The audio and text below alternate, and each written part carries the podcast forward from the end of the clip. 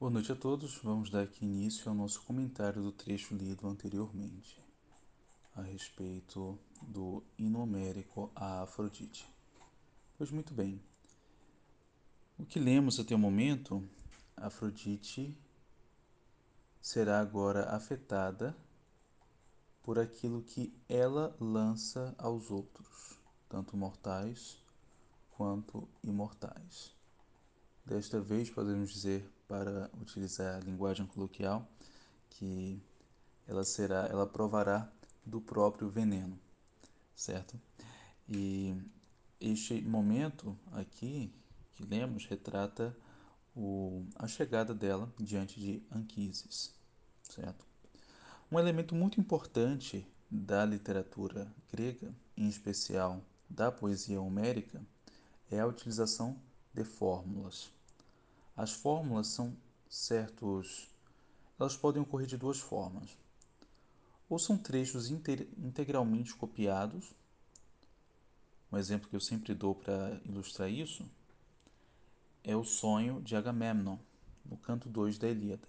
Então, há três momentos do canto em que esse sonho será repetido integralmente. Mas é encaixado com tanto. Uh, de, de tal forma, com tanto êxito, com tanta qualidade por parte do poeta, que não se torna cansativo nem tedioso ter de ler a mesma coisa três vezes. O outro aspecto da fórmula são certos tópicos que devem ser cumpridos quando determinado evento é narrado. Então, uma cena de combate, ela tem certos elementos. Um guerreiro que avança sobre o outro, uh, um guerreiro é, joga uma lança, lança acerta ou não acerta, depende de que tipo de guerreiro ele é. Depois uh, o guerreiro cai. Então há certos uh, tópicos narrativos que são quase sempre cumpridos, certo? E aqui nós temos um, uma espécie de fórmula na cena da chegada de Afrodite, junto a Anquises. Então, ela apresenta todas as características típicas de uma chegada. Primeiro, a partida. Então, essa é uma cena uh, típica de chegada que nós veremos em várias, vários outros textos homéricos, sejam hinos ou a Ilíada, ou trechos da Ilíada ou trechos da Odisseia, como eu lerei mais adiante, de modo que vocês possam comparar. Então, a partida de alguém, este alguém gerar uma divindade, há uma chegada, depois a visualização da pessoa que é visitada é, de forma Uh, ela não vê, a pessoa que é visitada não vê quem a visita, ela está entretida com alguma ocupação. A aproximação de quem chega e um diálogo. Normalmente, quem inicia o diálogo é aquele que chegou, o visitante. Aqui neste caso ocorre o contrário, certo? É Anquises quem vai dar início ao diálogo.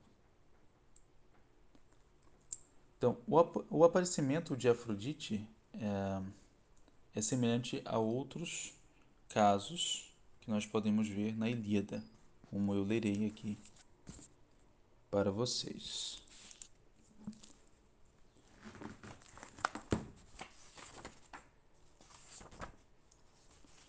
Caso do canto 24, por exemplo, Tétis viaja para encontrar seu filho Aquiles.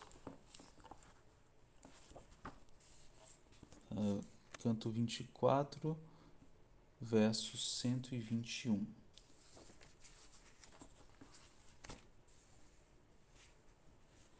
Pois muito bem. Tétis de pés argentinos de pronto lhe acata o conselho célere baixa passando por cima dos cumes do Olimpo.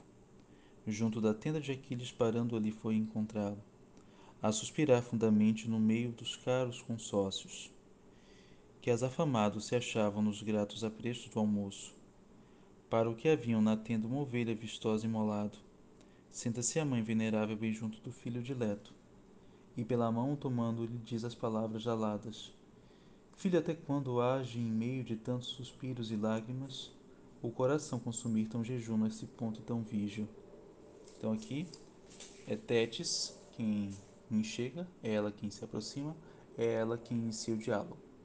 Vemos isso também ah, no canto 14. Aqui é Era quem se aproxima.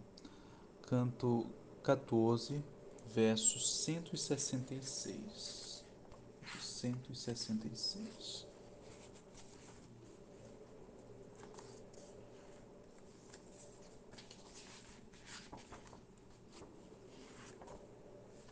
Muito bem.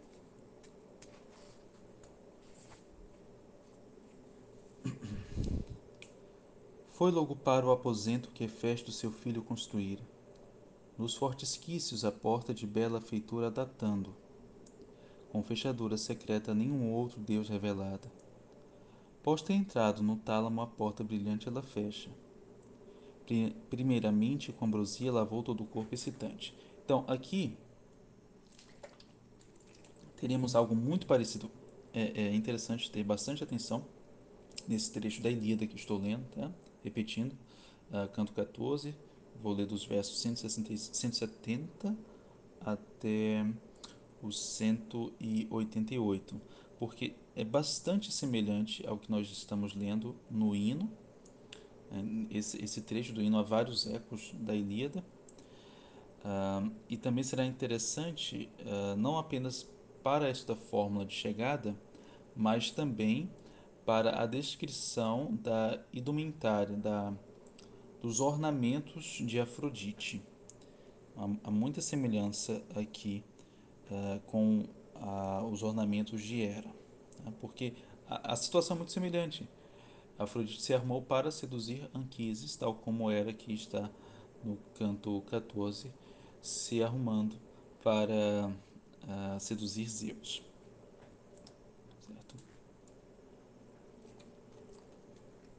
Primeiramente, com ambrosia lavou todo o corpo excitante, para deixá-lo sem mancha, passando na cute em seguida óleo divino de tanta fragrância dotado inefável, que só com ser agitado no solo de bronze de Zeus, o céu e a terra deixava de pronto por ela impregnado. Logo que os membros venustos de um dia acabou era Augusta, e de pentear os cabelos as tranças brilhantes ajeita, belas de ver e divinas que o rosto imortal lhe moldavam. Cinge depois as magníficas vestes que Atena lhe havia, com diligência tecido adornando-a com muitos recamos. E com fivela dourada prendeu-a na frente do peito. O cinto passa em seguida enfeitada com cem belas franjas. E nas orelhas de furos bem feitos coloca pingentes. Cada um com tríplice gema ofuscante de graça indizível. De brilho igual ao do sol era o véu de feitura recente, com que a magnífica deusa cobriu o semblante divino calça a seguir as formosas sandálias nos, nos pés delicados. Póster o corpo ataviado com todos os belos adornos. Do quarto a deusa saiu e chamando Afrodite a de parte, dos outros deuses eternos lhe disse as seguintes palavras. Muito bem. E assim temos outros casos. Uh, logo a seguir teremos aqui uh, a viagem de de Era, né? passando por, pulando alguns versos para o verso número 280, no mesmo canto.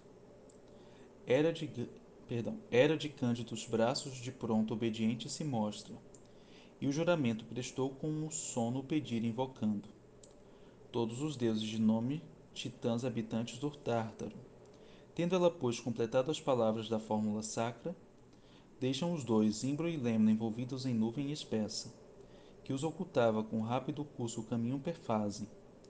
O ida alcançaram por fim rico em fontes de feras abrigo, e junto a Leto saíram do mar prosseguindo por terra. Tremem embaixo dos pés agitados as copas das árvores. Nesse lugar para o sono não fosse Zeus grande avistá-lo, onde subiu para altíssimo abeto que mais do que as outras, árvores no ida crescer expandindo-se no ar até o éter entre a ramagem espessa do abeto vultoso ocultando-se. A forma toma de um gárgulo pássaro próprio dos montes. Calces é o nome que os deuses lhe dão, mas os homens se mindes. Era aproxima-se, entretanto, apressada da ponta do gárgaro. No idaltanado enxergou a Zeus grande que as nuvens cumula. E logo o espírito sente envolvido por cálido anelo.